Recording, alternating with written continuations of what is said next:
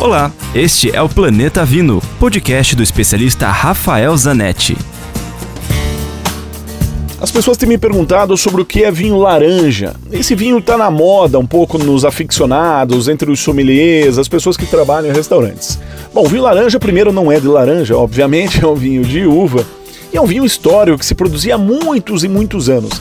Ele ressurgiu nos anos 90 com um produtor italiano do Friuli, que chama Gavner, que voltou a fazer o vinho no formato ancestral, usando aí é, os recipientes que se usavam antigamente, sem uso da madeira, com alguma oxidação. E entre os vinhos que se produziam antigamente e que ele começou a fazer, são os vinhos laranja, que basicamente o que são? É o vinho branco feito em contato com o processo de vinificação, feito em contato com a casca, deixando o sumo em contato com a casca. Normalmente o vinho branco se tira a casca cedo, já no início do processo. O vinho tinto não, fi... o vinho tinto fica com a casca e por isso tem aquela cor aquela cor tinta, né?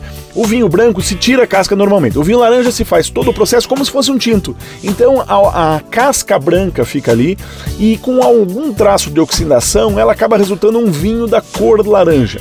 É um vinho, em alguns casos, um pouco mais austero do que se imagina de um branco, com pouco, às vezes até um pouco de tanino, um vinho um pouco mais de corpo. Quando tem o traço de oxidação é algo é, polêmico, tem gente que gosta e tem gente que odeia.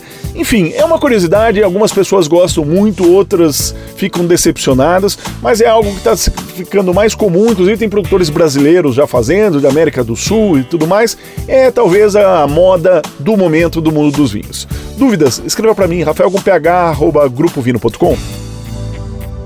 Lembre-se sempre, se beber, não dirija.